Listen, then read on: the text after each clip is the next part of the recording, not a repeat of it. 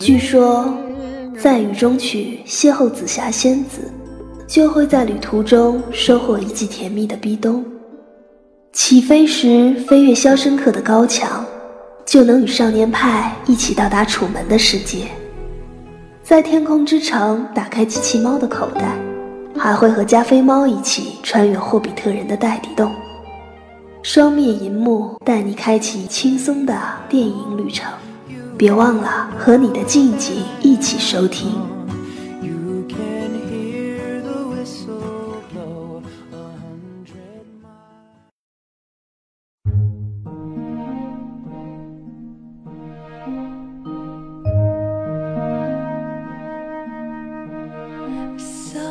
Someday, if I have a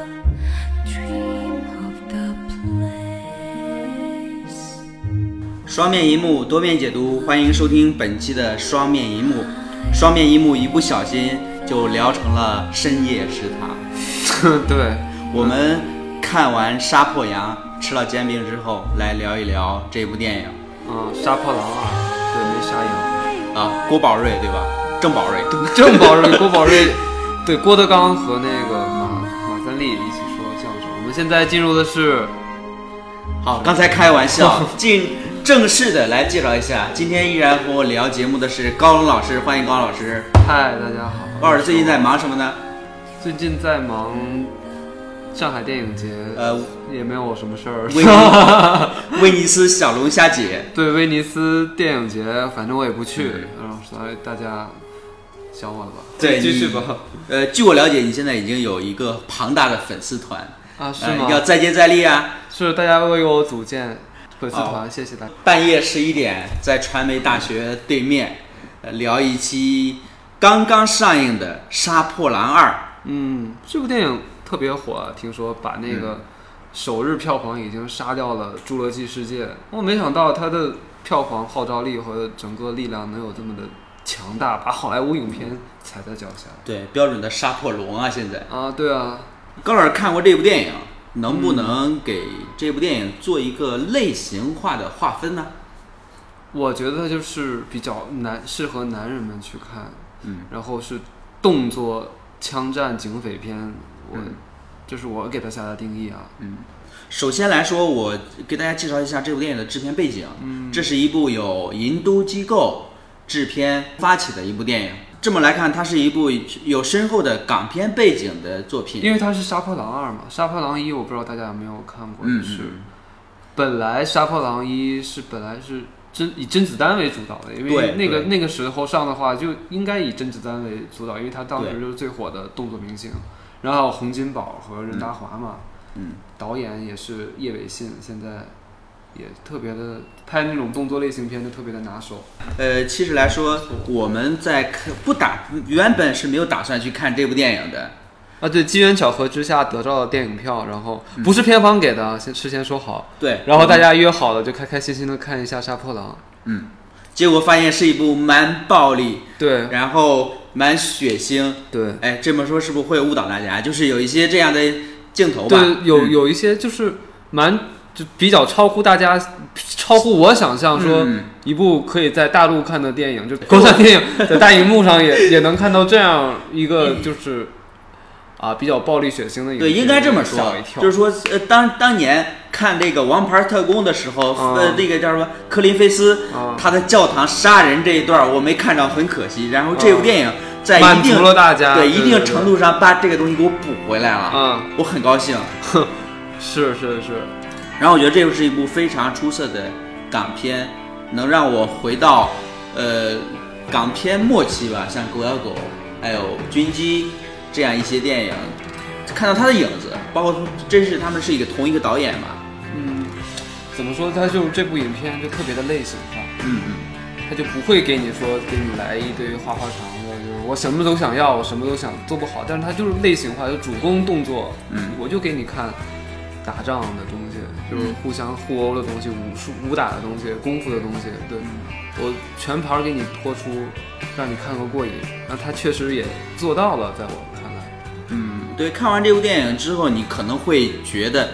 哎，这个是拍出《盗墓笔记》剧版的郑宝瑞吗？ 对，你是看大闹出天大宫闹的天宫的郑宝郑宝瑞瑞吗？对吧？就是他还有什么？还有古宅心慌慌，对对吧？是的，他不但是这个，他也是拍当年拍出了《狗咬狗》《军机》这样比较邪典的港片的郑宝瑞，是他又回来了。对，他也拍过，不，他也做过王晶的副导演，拍过三级片之类的。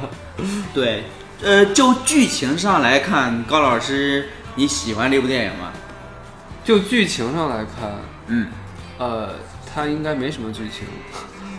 在在我看来啊，他除了那个武打方面，嗯剧情也就是也不算推动他主要进程发展。嗯哎，那从这个里边，我觉得可以看到一些东西，嗯就是郑宝瑞他拍《大闹大闹天宫》，拍砸了，呃，拍网剧的《盗墓笔记》，豆瓣评分二点 九， 二点七现在降到二二点七吗？又降了又零点降二，了啊对吧又？降零点二。然后呢，然后他拍这个《狗咬狗》还有《军机》，包括这部沙吴京所主演的《杀破狼二》，嗯我觉得他是有一些自己擅长的类型在。对对对，他会有一些自己风格化的东西，对，一假直如嗯在主导他整个的视觉语言之类的。对，假如说给他一个圈儿，他可能是拍不好的，因为因为看到那个《盗墓笔记》先导剧情里面，就不断的有有一些台词的主导，把国宝交给国 家，对吧？你在国家这个圈儿内，他永远是画不好这个，拍不好这个作品的。嗯，那如果说《军机》《狗咬狗》还有《杀破狼二》，先介绍一下，这部电影是在主要背景是在泰国，对，主要可的能说杀戮场景都是三分之在二的对白全部是泰泰国的语言，是叫泰语吗？呃，不还以为大家在看，对，是泰语，是在看泰囧的哥俩那个姊妹篇，血腥片。对，血腥版泰囧。嗯，我觉得这是的确是能通过广电的审查，这是一个大进步。呃，对，因为它主要是是那个场景设置在泰国，又又不是在那个我们神奇的国度，嗯所以啊，你爱怎么怎么打打杀杀都没关系。嗯，那高老师看过郑宝瑞之前的一些作品吗？嗯，看的不是特别多，嗯，但是我在呃路上回来跟你聊天的过程中，我发现你虽然没看过这些电影，但是对它的概括简直是太精确了。那给大家复述一下。 就是觉得特别有点像日本邪典的那个电影风格，像嗯三尺重尺的那种脏乱差，然后人物都特别的神经质，嗯他做做事情都是一根筋的那一种，嗯，啊，比如说我没看过啊，都什么杀手阿姨啊，或者是什么切肤之爱啊那种，嗯是我听完你的概述，我觉得是深深的共鸣吧。哦然后我我觉得一个导演他有一个有自己偏执的地方，嗯它主要是比如说呃电影中一些下雨的场景，嗯垃圾场的场场景，这些东西可能是一个导演他钟爱的，就跟第九区的导演似的，对吧？呃，就喜欢拍这种，对对对，然后另外来说，呃，不知道有没有大家有没有记得，在《军机》中，余文乐所饰演的主角，他的眉毛是剃掉的，然后在这部电影中同样有这样一个人出现，对，有一个杀手男，嗯杀手小刀男，对，这个可能是导演他一个偏执的地方，一个导演有他自己一个情节在。也可能是想达到一种害人的效果，啊嗯的确，呃，剃掉眉毛是很可怕的。对对对对，当年余文乐这个剃掉眉毛造型在影史上也是奉献了也相当经典的一个造型。就是又是他的荧幕巅峰嘛，《军机》这部电影，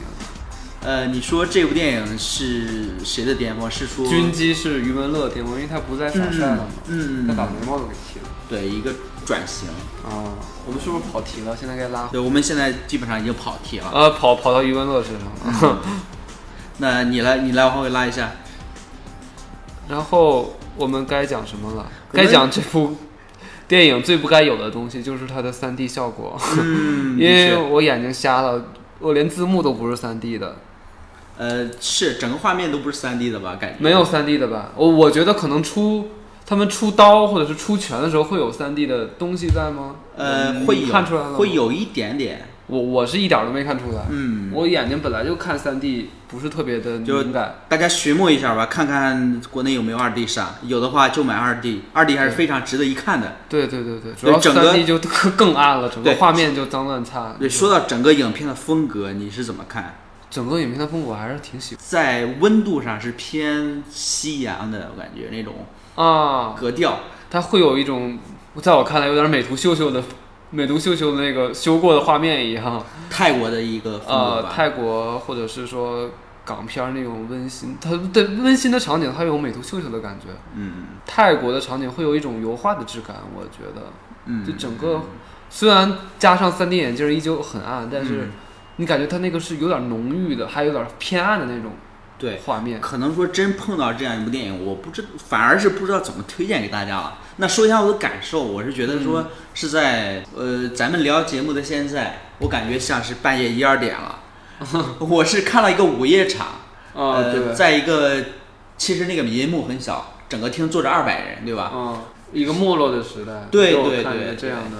还算比较有诚意的影片，对对，因为我觉得它吸收了现在就比较流行的动作片元素，嗯呃，从中我反正我是看出来像是。最近就是之前有大火的那个美国片儿，是马来西亚的片儿，叫《突袭》，突袭嗯对，啊、呃，里面那些动作场景，我就觉得哎，还不错，其实它跟突很刺袭激突袭比来说，肯定是达不到这个高度的，啊达不到从硬打硬、拳拳到肉的角度来说，这部电影没有它，它是我从中看到什么呀？其实很好玩，你知道吗？张晋这个反，咱咱们待会儿可能会讲到人物，我呃，简单地先现说在现在已经忍不住要把张对继说出来了，忍不住说张晋了。其实这部电影看完之后，给我最深的印象是《一代宗师》里边大反派张晋这一次脱去了长褂，然后换上了西装，西装革履，对科林菲斯的风格。啊，《一代宗师》里的张晋来比的话，可能很他那个有那种阴柔的狠劲儿，他对依然还在还在啊，但是干净利索，对对对对对，就觉得他就有戏，他就是幕后 boss，他肯定到最后要发功的。但是我没想到他最后是跟两个人一起，就有有剧透嘛，就是 咱不要 剧透，反正你看了就知道他肯定急到转而下吧。啊，嗯，最剧后一情定急有转而下。一定有戏的那一种。对，那说完了影片的风格，我想聊一下关于港片。嗯，你怎么理解？包括好多时候就是说港片不行了，对吧那？港偶尔冒出一部《寒战》，然后又出来一部《扫毒》，然嗯后现在出来一部《杀破狼二》。嗯，就港片应该是香港电影人还在用自己的方式去维系的这个他们的传统吧，或者嗯他们比、比较优质的东西，他们吸收国外的那个理念或者是什么经验会更快一些。嗯，我也觉得香港电影人也会相对来说会专业一些啊，除了那些来大陆捞金，然后不好好捞金，不好好这个东西看你怎么看啊？对我觉得郑宝瑞这点玩儿很好。你让我拍《盗墓笔记》，我拍；嗯那我接单模式我拍了，嗯那回头我自己玩一部，对吧？自己杀破喜狼欢的二电是吗影，对《杀破狼二》。那没想到这部影片会火成这个样子。对我们根本来说，从传统概念，以我们的成见，对吧？对对对，以我们的成见，觉啊来得看端午节假期，你说有嗯这么多影片，什么少年班，对，什么分歧者，嗯，还有什么对，还有那个大恐龙，对，没想到会杀出这么一对，一杀破匹狼出来，对，一匹黑马对你也不能说吴京自己的票房号召力站有到那多儿强就？对，就爆爆出来了。第二、嗯这部那个杀破狼，它也有主角光环在里头，大家都想看了。三四线的城市嗯，会有这样吧？这个会有吗？不太好说。不太好说。我是吗们有，反而是觉得，我就是说，像你看，这个东西真的是呃悲喜交加呀。嗯你看完了《寒战》，觉得赤道会不错，反而 是大失所望，对吧？我哦没看过。对另外来说，有一个成见是说，我们觉得续集会烂。嗯这样一个概念。我们说完了港片这一块儿，来聊一下人物的塑造。嗯呃，这里面有主要几个人物吧，像古天乐演的一个反派的大 boss，、嗯对吧？吴京就是一个警察，对内心人民挣扎人民警察被送到了泰国的监嗯狱，对吧？然后张晋是一个身神秘身份的一个泰国监狱长吧，还是说对监狱经理啊，或者对是什么鬼？然后还有一个武打的高手托尼贾，托尼贾，在这部电影中，我觉得托尼贾他还是有突破的，就是说在以往电影中，我们是看到他的武打，看到他的硬碰硬，嗯在这部地这部戏中反而是有一些温情的东西在，嗯对他女儿的一些温情。 那我们一个一个来说，你觉得古天乐这个人物塑造怎么样？对，就是应该对于古天乐来说，应该蛮好演的，就是嗯，装装虚弱就可以领个便当，然后就可以顺利的拿到片 酬，一个黑帮老大的形象，对吧？也不是黑帮，是反正就是一个幕后黑手的样子。对，没有他就没掌有控了嘛没有这部戏，啊，对对对，没有他就没有这部戏。那说一下张晋，张晋啊，对我张晋之前刚才已经说了很多了对我说了好多了，啊，就是克林菲斯，我觉得中国版的克林菲斯现在给他哦这样一个概念。然后呃，另外来说，他是有武术功底的，对对他吧是？有功底在的。因为看《一代宗师》的时候就觉得，哎，他演的真的是那那种可能整个那个《一代宗师》的片子本来就好嘛，他演的是马嗯三，嗯印印象也挺深刻的。嗯，马三反而是在里边觉得太老成了。然后你看这部电影的时候，你会看到一个光鲜亮丽的，也不是老成，因为嗯他说他这个刀得藏着，马三太锋芒毕露了。这个可能是徐浩峰的一个观点。嗯呃，徐浩峰有一本书本书叫《刀背藏锋》，你知道吗？啊对，就是说，呃，我看过那是个是要以刀背示人的。啊对，然后他又举了例子，说那个嗯高手是怎样的，他把女人的翅骨比成刀背。嗯，所以说徐浩峰老师玩的挺挺开，这个东西就不能往下想了。所以说是呃，在一代宗师中，张张晋是可能需需要藏的，对吧？他锋芒毕露了。对对对对，他嗯就是不太不太适合做当家的那一嗯种。在这部电影中，他觉得还还好。他藏住了他所有的阴柔，并且他到最后一下爆发了，就是、嗯，那说完了张晋，来说一下最近有风生水起、大红大紫的吴京。 吴京通过《战狼》卖了五六亿，一下子就爆了。嗯然后最近也没也没见他们粉丝去报普京八，也没 E 报 EXO 八，是 E EXO 八报了普京八。对我现在我推荐大家去关注一个账号吧，嗯这个题外话啊，叫那个 E，今天 EXO 解散了吗？ 你们想让我们的那个深夜食堂节目火，那个生存不下去 吗？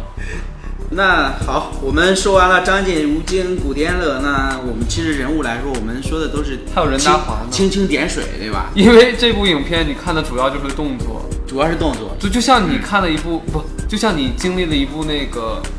啊、呃动作武打的游戏的话，你对根本就它的你只在乎你参与的打斗，你不在乎嗯剧情到底是。它剧情的根本存在的很弱。嗯如果没有古天乐这个呃怎么说丧心病狂的 动机，这部电影就不会存在了。对，对，那我们可能走进影院不是看这个东西，是看的是每个人活在这个世界上他的一个苦处，有这个概念，我觉得是每个人他处境对吧都很困难。就看你怎么去化解，或者是怎么去解决。对我们扯回来来说一下任达华，任达华呀， 任达华越来越长得像我二叔了，这种感觉。你之前哦，之前是谁说的？嗯金城武长得像他二大爷还是二潇潇 叔嘛还是小池应该 对像你二叔又能怎样？ 啊，不怎么样。那那你觉得任达华在其中他这样一个就他也挺丧尸和分裂的，本来是一个刚开始都是个好警察，嗯，我要吴京吴京他叔对吧？对我要真的是他看二叔。嗯，探案，后来就炸裂了， 开始就结结人质或者是交换，嗯就突然他那个亲情浓的化不开了，就我都无法理解的那一种， 就非要救我侄子，就是我也没招，不知道也没交代什么，其实，对这个其实来说，他我觉得他是个老戏骨了。嗯，那有没有发挥出新的演技？那需要大家去自己去判断 吧，对吧？也也就是正正常发挥吧，对，正常发这个挥片。那说完了这几个，来说一下托尼贾。你觉得这一部中间有突破吗？就他跟他女儿之间的一些情感戏啊，包括跟吴京之间的兄弟情啊这些东西。没有正常发挥就是。啊好吧就打戏的打戏的时候，嗯，看起来还是那么的激爽，就是那个嗯脖子盖儿，就是泰拳的基本套路吧，是泰拳。然后比较脖凌厉对对，比较凌厉，就飞起来了，整个人飞起来，就给你点电飞的那种，就特别的爽快，在我看嗯来。至于感情戏或或者是对手戏的话，也就那样吧。好，那说完了人物塑造，说完了影片的风格，基本上就蜻蜓点水，对吧？那来说一下哪个呢？说一下他的动作。嗯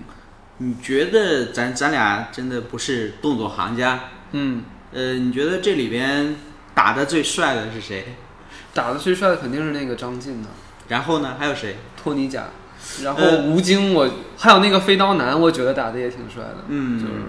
一下囊死了好多人，开心死了， 不是不是，好好惭愧啊，你说说自己的内心话。我觉得就是的确，我看的挺嗨的。嗯嗯嗯，会有一段嗨，如果音乐再好点儿，我觉得我会更嗨，那音乐再好点儿，我觉得就是《王牌特工》了，中国版《王牌特工》。我不是突袭，我觉得。突袭吗？哦，因为突袭它里头用的是电电音，就特别的嗯，带感，节你奏知道感嘛哎吗？你会跟着一起颠儿去。你看他们攮人的时候，枪杀的时候，你会更嗨。他这个用的是歌剧吧，或者是有一段特别扯，用的几乎是一个抒情的英文歌，你给我打斗戏配上了。这个东西可能它是隔我我知道你说的那一段是他们隔着窗户玻璃在打那段，对吧？不是不是，是他们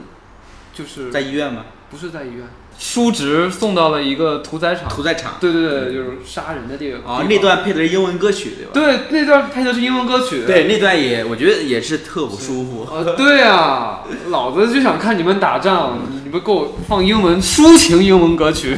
所以说，如果说唱唱反调，这部电影还是有很大的一个缺陷，一个是它的剧情的根本是站不住脚的，另外来说是它的一个音乐。音乐它不够嗨爆，嗯，那看完这部电影，高老师，你能想到一些同类型的电影来做一些对比吗？因为我们在两个人坐在这儿掰扯这一部大家没看过的电影，对吧？大家会感到很生疏。啊，那就看导演之前的作品和那些日本脏乱差差影片，嗯你可能就会找到找到那个坐标轴、坐坐标系。还有一个，我看他的有些一些镜头语言特别像那个《为神能术》和《末日车神》啊，呃，两部什么尼古拉斯、什么肯丁什么，就那个比利时还是什么导演，就特别有名的，一部拍的挺好，一部拍砸的那个影片。有意思的是，那个那个导演也是，就是比利时导演也是拍惊悚片出身，然后我惊们悚的片对对郑宝瑞也是拍惊悚片出身，嗯所以他就掌掌握了气氛围上他会有一些把控。嗯，哥斯拉导演也是拍恐怖片出身嘛，哥斯拉导演就是拍怪兽电影怪。兽电影的，对他第一部就叫影片怪兽就叫《怪兽》。对，那基本上能从他他们的第一这些新导演第一部的电影能看出他以后的一个发展痕迹吧。对对于某些镜头啊，包括细节的掌控，嗯对于一些情节的执着，对吧？嗯，因为在这部电影中，我是看到他那下雨的场景，就会想到金地中余文乐从垃圾堆里边在雨在雨中站起来。啊，重新重获新生一样。，对对对，呃，说到这部电影，我不知道你有没有感觉到这里面的人物的一些处境，对你有没有什么什么触动吧？哦，我觉得对我最触动的就是他想要，不知道是他有意为之，还想刻意表达那种兄弟之间嗯那种杀戮吧，或者是你救我，我救你，就是谁都谁都没有信任，就是比较绝望的一种感觉。我是对我有点触动的那种。嗯我说怎么怎么这么绝望、啊？对，可能来说，嗯军鸡狗咬狗给人的绝望是更深。更深是吗？对我还是不适合看这种绝绝望系的电影，我觉得。嗯，反而我觉得这种东西是能让我深深的思考一下，就是关于人和人之间的关系，对吧？啊、包括你在一个困境中怎么冲出来。然而是看完这部电影，我觉得给我最大启发是说，作为一个职场职场的人来说，嗯还是说创业者也好，那是不是要有张晋这 张张晋这种对吧？嗯呃，潇洒的、干净利索的这样一个处事的风格，打我斗的时候，但是他不管你对或错，对，其实来说对错在这种其实我从这部影片还看出了另外一个，就是那个老男孩儿，嗯我还有有一段时间，我我还真以为会有那个那个朴赞郁的那个动态长镜，嗯那个拿锤子砍人那一段儿，嗯我特别希望出现这一段儿，不论你模仿还是还是致敬敬啊你出现这一段儿，我就觉得我会给你打高分，但是他没有出现。他那个在古典音乐用运用上也没有朴赞郁那么的酷，因为他也、嗯我记得朴赞会有一有一段是用的是古典音乐，但是就特别的优雅嗯又暴力的那一种。朴赞郁是什么亲切的锦子啊，嗯蝙蝠啊，也是喜欢用这种暴力和那个和血腥来展示的那一种，嗯，特别残酷，也有有一些。所以每一个可能每个国家都有一个这样的看起来边缘化，但是是大师级的啊、呃导演。嗯，呃希望郑宝瑞以后会再往上走一走。对。那好了，我们嗯我这该一打分了吧？啊、我们来打一下分吧，最后 我觉得七点五吧。啊、我觉得八分吧，嗯，因为应该说张晋让我往上多涨了零啊经点验五，比对较惊艳，对，太惊新艳南了，山出来了，就是对中国版的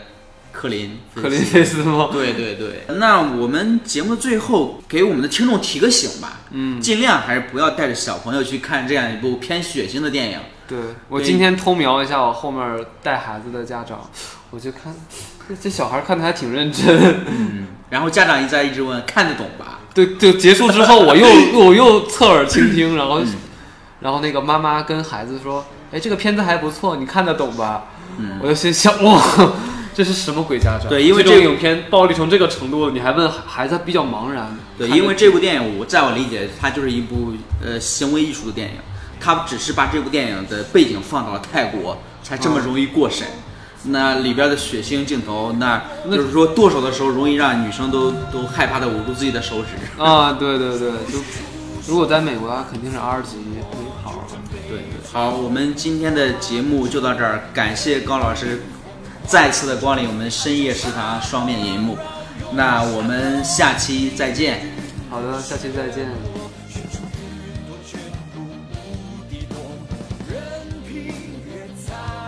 只问沙破浪滔滔，笑与共。哦哦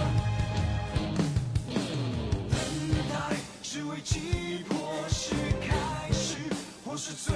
后都有。